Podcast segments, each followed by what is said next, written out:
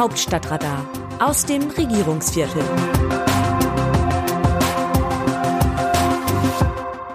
Der Boxer. Liebe Leserinnen, lieber Leser, haben Sie auch Wladimir Klitschko im ZDF-Interview mit Marietta Slomka gesehen? Dieses ruhige Insistieren des ehemaligen Weltklasse-Boxers, dass die Ukraine noch viel mehr Hilfe aus dem Westen brauche, weil Putin das Land fertig machen wolle?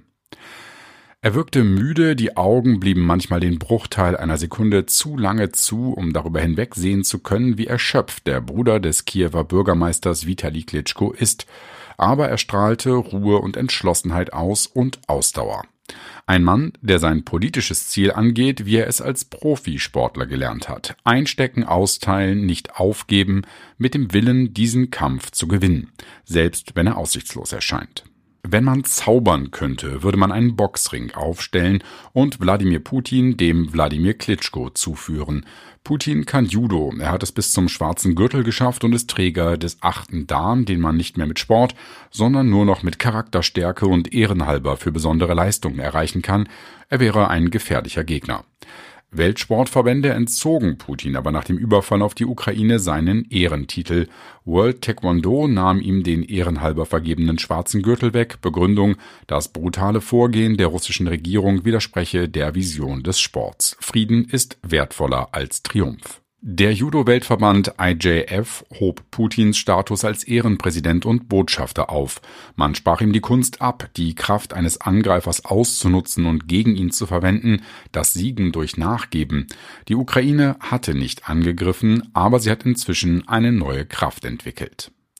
Putin ist sicher zäh und wendig und kennt alle Tricks, auch im Judo, aber im Zweikampf könnte ihm am Ende die Moral fehlen, sich alleine zu wehren, keine jungen Soldaten für sich in den Tod zu schicken und nicht aus der Ferne mit Raketen Krankenhäuser zu zerstören, einfach nur Wladimir gegen Wladimir, da könnte es der Kreml-Chef am Ende mit der Angst zu tun bekommen. Ich höre von ganz vielen Menschen diese hilflose Wunschvorstellung, dass solche Männer wie Putin sich doch bitte selber prügeln und Schläge einstecken mögen. Sie würden schnell aufgeben, wenn es um ihr Leben ginge. Ukrainer haben diese Wahl nicht. Selbst Zivilisten, die aus Mariupol fliehen wollen, werden beschossen und zurückgedrängt. Es nützt nichts, um freies Geleit zu bitten. Putin lässt auf sie schießen, wie internationale Medien und jene Menschen berichten, die aus einer solchen Hölle entkommen sind. Auch völlig ahnungslose junge russische Soldaten hatten keine Wahl, als Putin sie in den Krieg schickte und es noch tut. Es gibt immer mehr Berichte von Gräueltaten, etwa aus Dörfern, die von ukrainischen Truppen zurückerobert werden. Überlebende schildern Hinrichtungen von Nachbarn. Der Wiederaufbau der zum Teil dramatisch ruinierten Ukraine, wenn der Krieg einmal vorbei ist, wird noch lange dauern. Noch mehr Zeit wird es aber brauchen, bis Ukrainer und Russen sich versöhnen können. Es ist eben kein Boxkampf, bei dem es einen Sieger und einen Verlierer gibt, ein Titel vergeben wird und alles ist gut. Wladimir Klitschko war mehrfacher Weltmeister im Schwergewicht. Sein älterer Bruder Vitali schlug 87 Prozent seiner Gegner K.O. und ist damit in die Geschichte des Profiboxens eingegangen.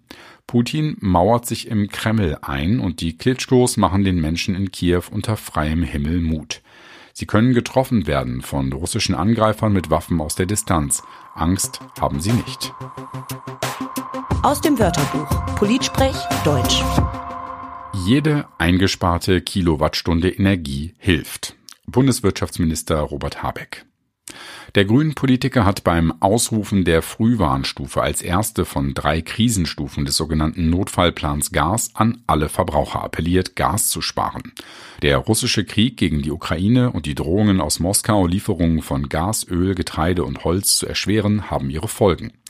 Im Fall von Energieknappheit würden Privathaushalte davon verschont werden, zu Hause frieren zu müssen. Zuerst würde Unternehmen der Gashahn zugedreht, was die Wirtschaft schwächen und Arbeitsplätze kosten würde, wovon wiederum viele Familien betroffen wären. Noch sei die Versorgungssicherheit gewährleistet, heißt es. Fakt ist aber, wer zu Hause darauf achtet, dass die Heizung nicht volle Pulle läuft, nur dort Licht angemacht wird, wo man sich aufhält und das Auto öfter als bisher stehen lässt, leistet ab sofort einen Beitrag dazu, dass sich Deutschland langfristig unabhängiger von Energielieferungen aus Russland machen kann. Und wenn das dann viele Millionen Menschen in Deutschland tun, kommt dabei schon etwas zusammen. Wie sehen die Leserinnen und Leser die Lage? An dieser Stelle geben wir Ihnen das Wort. Michael Hüser aus Hannover zum Kommentar von Andreas Niesmann zur deutschen Energiepolitik. Was ist das für eine verlogene Situation um die Umstellung der Gasversorgung für Deutschland? Da wird in Zukunft Fracking-Gas aus den USA importiert, aber die in Deutschland vorhandenen reichlichen Reserven an Erdgas dürfen nicht erschlossen werden, da angeblich beim Fracken das Grundwasser verseucht wird. Die Erschließung von Gas in 1000 bis 3000 Meter Tiefe ist für das nutzbare Grundwasser vollkommen irrelevant, da ab 300 Meter Tiefe nur noch hochsalinare Tiefenwässer vorkommen. Da muss ein grüner Energieminister vor den Sklavenhaltern in Katar buckeln, damit wir von dort in Zukunft mit LNG-Gas versorgt werden. Gasreserven in der deutschen Nordsee, die außerhalb der Schutzzone Wattenmeer liegen, dürfen nicht erschlossen werden. Mit der Erschließung der in Deutschland vorhandenen Gasreserven könnten wir ohne Probleme auf über 20 Prozent Eigenversorgung kommen, so wie es in der Vergangenheit auch schon war. Deutschland ist der Meister im St. Florians Prinzip und das war beim Import von Gas und Öl aus Russland und anderen Diktaturen auch schon in der Vergangenheit so. Natürlich führt kein Weg an den erneuerbaren Energien vorbei, die so schnell wie möglich Deutschland klimaneutral machen müssen, aber Gas ist als Übergang notwendig. Susan Holmes aus Hannover zur deutschen Finanzpolitik. Jetzt wieder neue Schulden aufzunehmen, damit sich keiner aufregt, geht in die falsche Richtung. Die Jüngeren müssen die Schulden wieder abtragen und sind somit die Leidtragenden. Derzeit verfügen die Deutschen etwa über 1,73 Billionen Euro privates Sparvermögen. Es kann nicht zu viel verlangt sein, auch dieses Geld in die derzeitigen höheren Kosten mit einzubeziehen. Martina Defke zu einem Leserbrief vor einer Woche.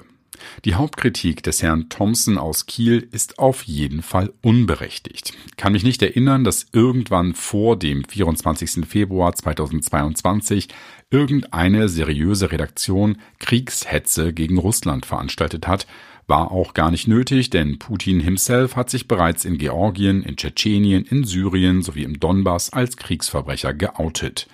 Das RND braucht US-amerikanische Präsidenten oder sogar deutsche Bundeskanzler nicht als Kriegsverbrecher oder Machthaber zu bezeichnen. Es gibt keine.